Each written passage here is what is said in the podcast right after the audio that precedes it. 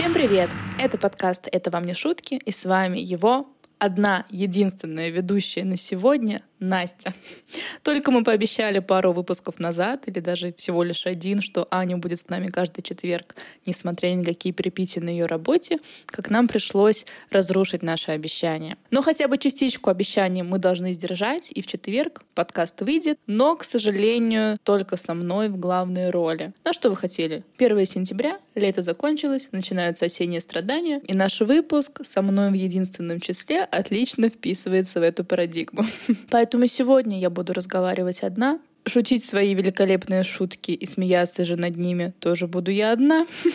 Поудобнее устраивайтесь, наливайте себе чаек, кофеек, либо, может быть, вы в это время убираетесь, либо готовите своих детей в школу. И мы приступаем. Небольшой апдейт по Лобату. Он потерялся после вот этого своего загула в баре. Никто его найти не может, никто не знает, где он. Ни в офисе его нет, ни его девушка его не видела. Судя по всему, все не очень хорошо завершилось в баре. Девушка вечером пришла к Леонидусу и рассказала то, что Лобату выпил. И Леонидус, конечно же, отреагировал как настоящий Леонидус, мол, я так и знал, он себя не умеет контролировать и т.д. и т.п. Поддержки ровно ноль. А Лукус у нас продолжает жить жизнью брата, ходит в костюмах Диогу, занимается работой, где бы он ни находился, наверняка ставками по импорту и экспорту. И Далва за него очень беспокоится. Говорит, ну ты совсем забросил все свои увлечения, не ешь, не спишь, только в этих отчетах ковыряешься, совсем похож на брату. Ну то есть Далве не угодить. Она начала говорить то, что те, кто очень много читает, потом сходят с ума. Вот, например, Альбьери. Он так много учился, такой ученый, возомнил себе бог знает что. Вот если бы он был бедняком, а не ученым, его бы в смирительную рубашку закутали и отправили в психушку до конца его дней. Ну, то есть Альбери, его телят несчастные не дают покоя Далви, она постоянно, постоянно в разговоре с Лукасом к нему возвращается. Ну, попричитав, она оставляет Лукаса в одиночестве его комнаты, а тот погладил струны гитары и, конечно же, предался мыслям о Жаде, и крокодили слезы полились на его деловой красивый костюм. А Маиза на кухне сообщает Далви, что они с Лукасом назначили день свадьбы — 4 мая. Послушаем. Ты будешь с ним счастлива. Лукус очень хороший мальчик. Романтичный. Тебе повезло. Такого ты больше не встретишь. Это я тебе говорю. Ему тоже повезло. Таких девушек, как я, тоже мало. Ты мне тоже нравишься. Мы с тобой знакомы недавно, совсем недавно. А Лукаса я взяла на руки в тот час, когда он родился. Учила ходить, учила есть. Не я выносила этих детей, но матерью им была я. Я его так любила. Тогда вам придется заниматься и нашими детьми. Если бы еще и Диогу был здесь, тогда счастье было бы полным. Хотя, если бы он был здесь, ты бы выходила замуж не за Лукаса, а за него. Кто может знать? Может и нет. Может, когда я познакомилась бы с Лукасом, то влюбилась бы в него, как сейчас. Маиза. А ты заметила, что Лукас с каждым днем становится все больше похож на брата? Да, конечно, Диогу бы сделал предложение Маизе в свои 20 лет. Ему же больше нечем заняться, у него же там не выстроена очередь из девушек. И записная книжка не толщиной с «Войну и мир».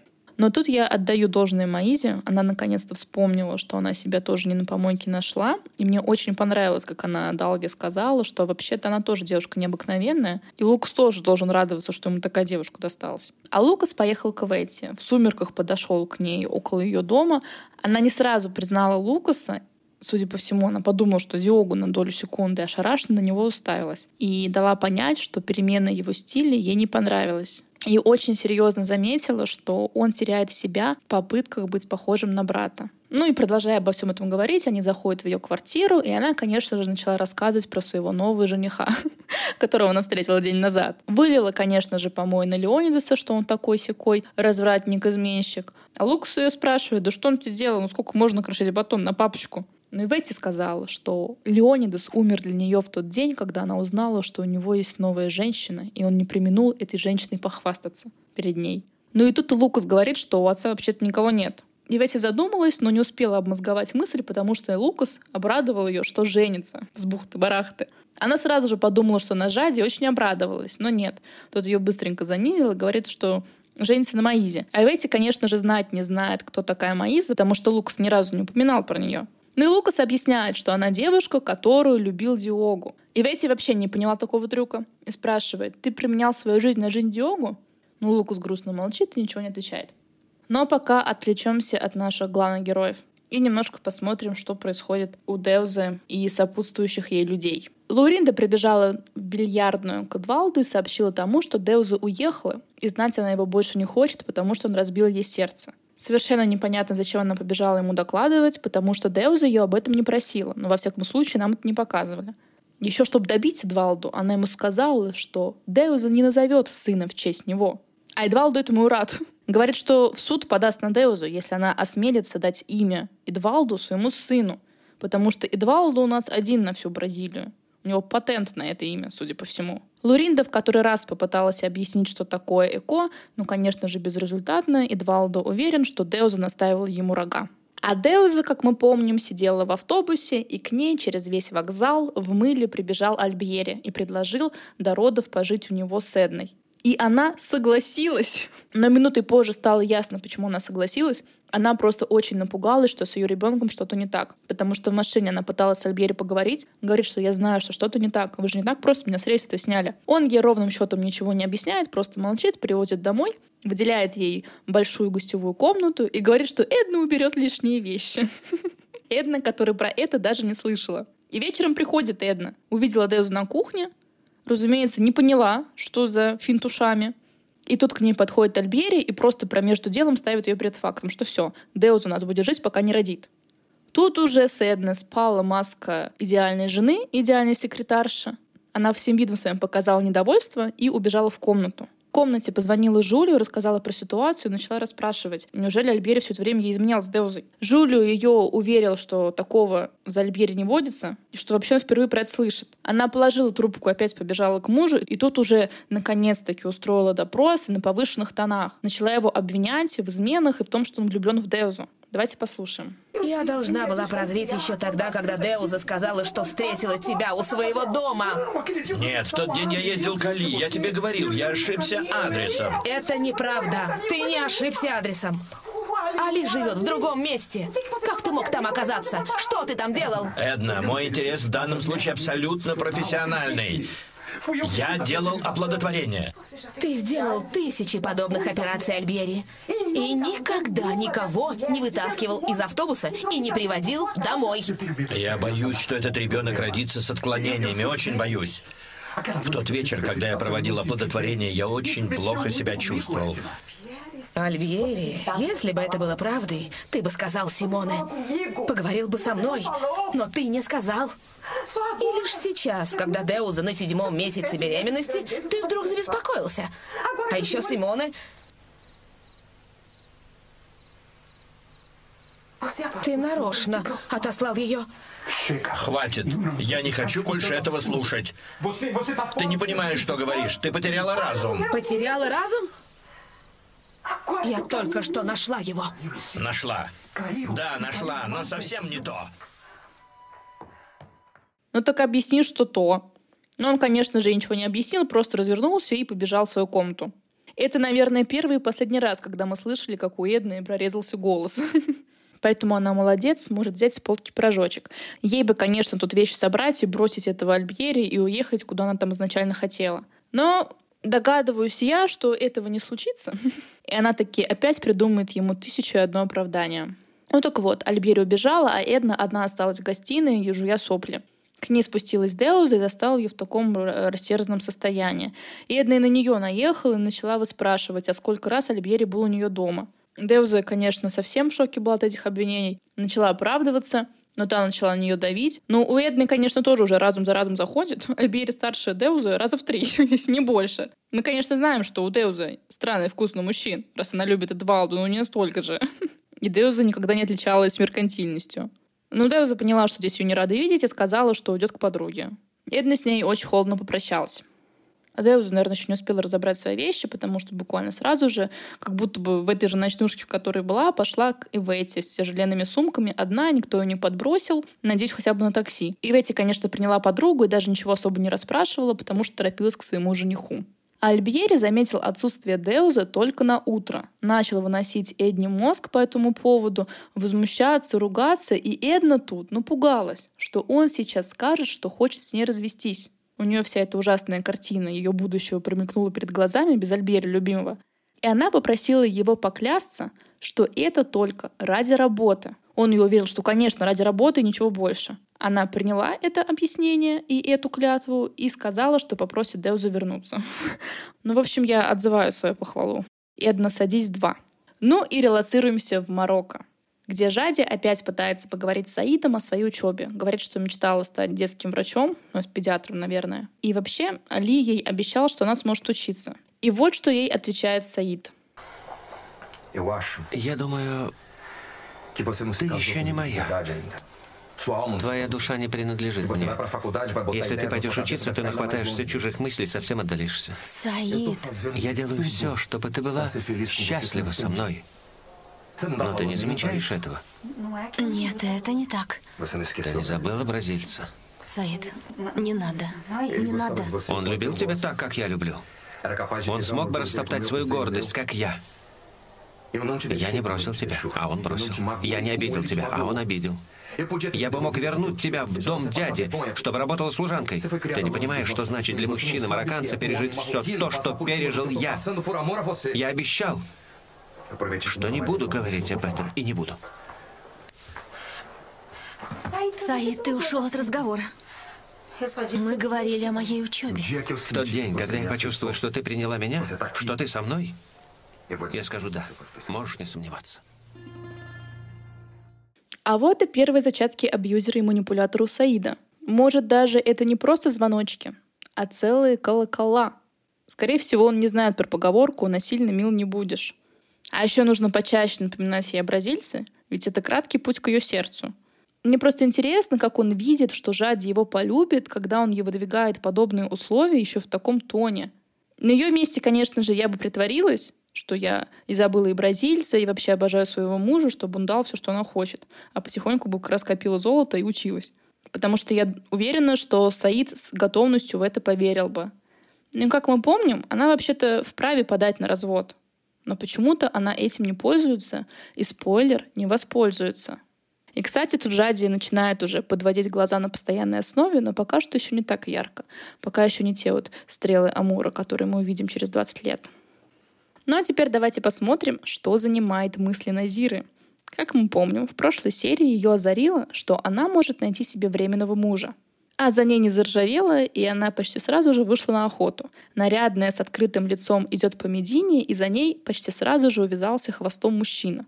Это выглядело очень странно, я это добавлю дополнительные материалы, и я бы скорее на ее месте подумала, что меня какой-то маньяк преследует, нежели будущий муж. Но тем не менее, для Назиры идеально совпало время и место. Она вышла искать мужа, а мужчина именно сейчас вышел на Медину искать жену. Она зашла в ювелирный, начала мерить золото. Мужчина к ней подкатил и напрямую спросил, «Вы хотите за меня замуж?» Назира вся озарделась, аки школьница, обрадовалась, будто это самая романтическая вещь на свете. Говорит, хочу, хочу. И побежала домой на седьмом небе от счастья. А мужчина остался караулить ее около дома, подошел к окну. Она раздвинула занавески, сняла платок, показала свои волосы и начала танцевать. Вся такая счастливая, загадочная, припадочная. И тут подходит Жади, не понимая, что за судороги предсмертную Назира у окна, и напугала ту до смерти. Но Назира сразу же пришла в себя и начала хвастаться, что ей сделали предложение, и наконец-то рабыня Назира будет счастлива. В общем, она там в красках расписала, какой временный брак прекрасный, и не позволит она никакому Саиду его разрушить. Тут даже Жади улыбнулась впервые за эти семь месяцев. Но брак Назиры всех делает счастливыми. На следующий день Назира размышляет о браке и строит планы. Послушаем. Теперь надо обсудить цену контракта. Она будет высокой. Я знаю, как жена, я дорого стою.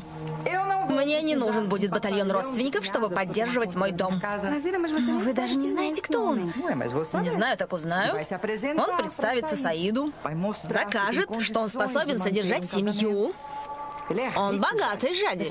Это видно по одежде, по манерам, потому, как он говорит. А когда он придет разговаривать с Аидом? Сегодня. Сегодня? Назира составила полный портрет о богатствах мужчины, просто на него взглянув, потому что они не общались. Но позже мы узнаем, были ли ее предположения верными. А пока разговаривали, Назира и Жади собирались к Али на Сухур. Это ужин в честь начала Рамадана. Назира сказала об этом Саиду, ну что они собираются к Али, и укольнула того, заметив, что в этом доме, в доме Саида, никто не умеет готовить, кроме нее. А у нее на это времени нет. И когда тот ушел, вызвала к Аллаху жалиться над Саидом, ведь после ее свадьбы он останется один с никудышной женой. Да, это все было при Жаде. А у Али женщина на кухне готовит всевозможные явства для сухура. Жади сидит вся в печальных мыслях, а Назира веселых. И никто из них не помогает другим женщинам. Зурайда спрашивает о чем-то Назиру, но та вообще не слышит, что ей говорят, отвечает не в попад и только смеется и улыбается сама себе. Зурайда это очень удивляет. Это, наверное, первый раз, когда она увидела Назиру в таком добром расположении духа. Но Жади ей рассказала про планы Назиры. А тем временем в дом Саида пришли с визитом Али, кузен Саида и Ахмед, будущий муж Назиры. И кузен говорит Саиду, что Ахмед просит руки Назира. Он торговец из Тегерана и по-португальски не говорит, поэтому будет переводить кузен. Кузен рассказал про условия. Брак на год, полное содержание Назира и приличная сумма за контракт. Ну, за продажу Назира, я так понимаю. Саид, когда только услышал про брак, заинтересовался, но когда понял, что брак временный, просто рассверепел. Он выпроводил гостей и с Али идет в дом Али и бурно обсуждает вот это вот все, что произошло. Дома зовут Назиру, которая на кухне пляшет от радости говорит женщинам, что они не дождутся, что она умрет бесплодной. Радостно прибегает к Али и Саиду, и тут Никогда. Никогда в нашей семье не было временных браков. Я не согласен. И Мохаммед не согласится. Почему? Разве это запрещено? Многие так женились. Религия разрешает. Но я, Саид Рашид, не разрешаю. Дядя Али, скажите ему, скажите. Дона Назир, он ваш брат, ему виднее, я не могу вмешиваться. Вы не хотите моего счастья. Вы оба женаты. Почему вы не даете мне выйти замуж? Как я несчастна. Что за судьба? Почему у меня нет мужа? Пусть Аллах заберет меня к себе. Чем жить такой жизнью, пусть Аллах лучше заберет меня. Мои братья сделали из меня рабыню. Назира. Уйди, уйди, уйди, уйди. Пусть женщины приведут ее в чувство. Я несчастна. Лара, Назира, успокойтесь. У нее истерика.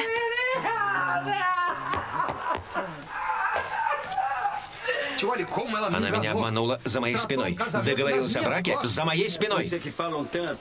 Поэтому говорят, что дьявол спускается на землю и ищет покупателей на три товара.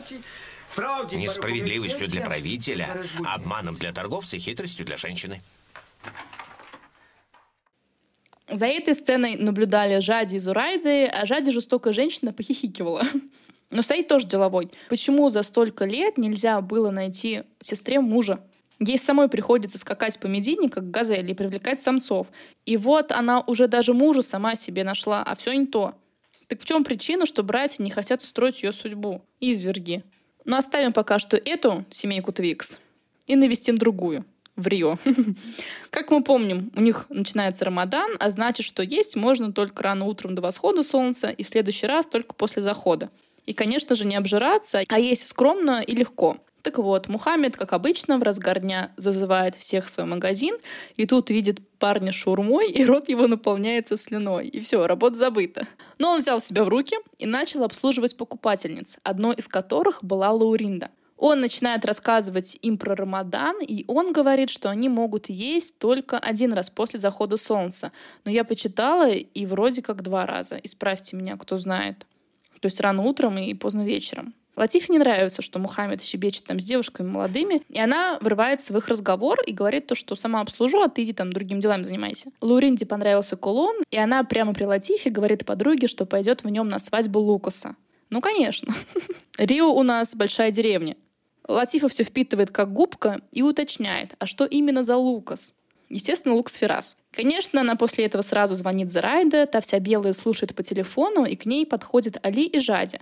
Али спрашивает, что там такое. Зурайда рассказывает, что на ней лица нет. И Зурайда сразу же отвечает, что Лукас женится. В этот же момент у Жади водопадами полились слезы, как будто бы вот прям все эти 7 месяцев она только этого и ждала, чтобы дать волю этому потоку. Али, конечно же, не пожалел, сразу начал ее отчитывать, чего ты ноешь, ты же замужем. Он там уже забыл тебя и женится на другой. Вот тебе урок в Рамадан. Он ушел, а Жади в истерике кидается к Зурайде и начинает выспрашивать, на ком Лукас женится. Как будто бы у нас Зурайда в курсе всех светских сплетен Рио. Но на этом наша серия заканчивается. А в следующей серии мы узнаем, как Жади починит себе Саида, как Назира будет себя жестоко истязать и чем закончится встреча Вэти и Львеночку после долгого перерыва. Я очень надеюсь, что в следующей серии Анна к нам вернется. Аня, привет. Я вас еще раз поздравляю с 1 сентября. Передаю привет вашим детям школьного дошкольного возраста. Если старше, то не передаю. И на самом деле желаю всем хорошей осени, потому что осень ничем не хуже, чем лето. Ломайте систему, влюбляйтесь осенью, встречайте рассветы в октябре и провожайте закаты в ноябре. Всего вам хорошего и до новых встреч. Пока-пока.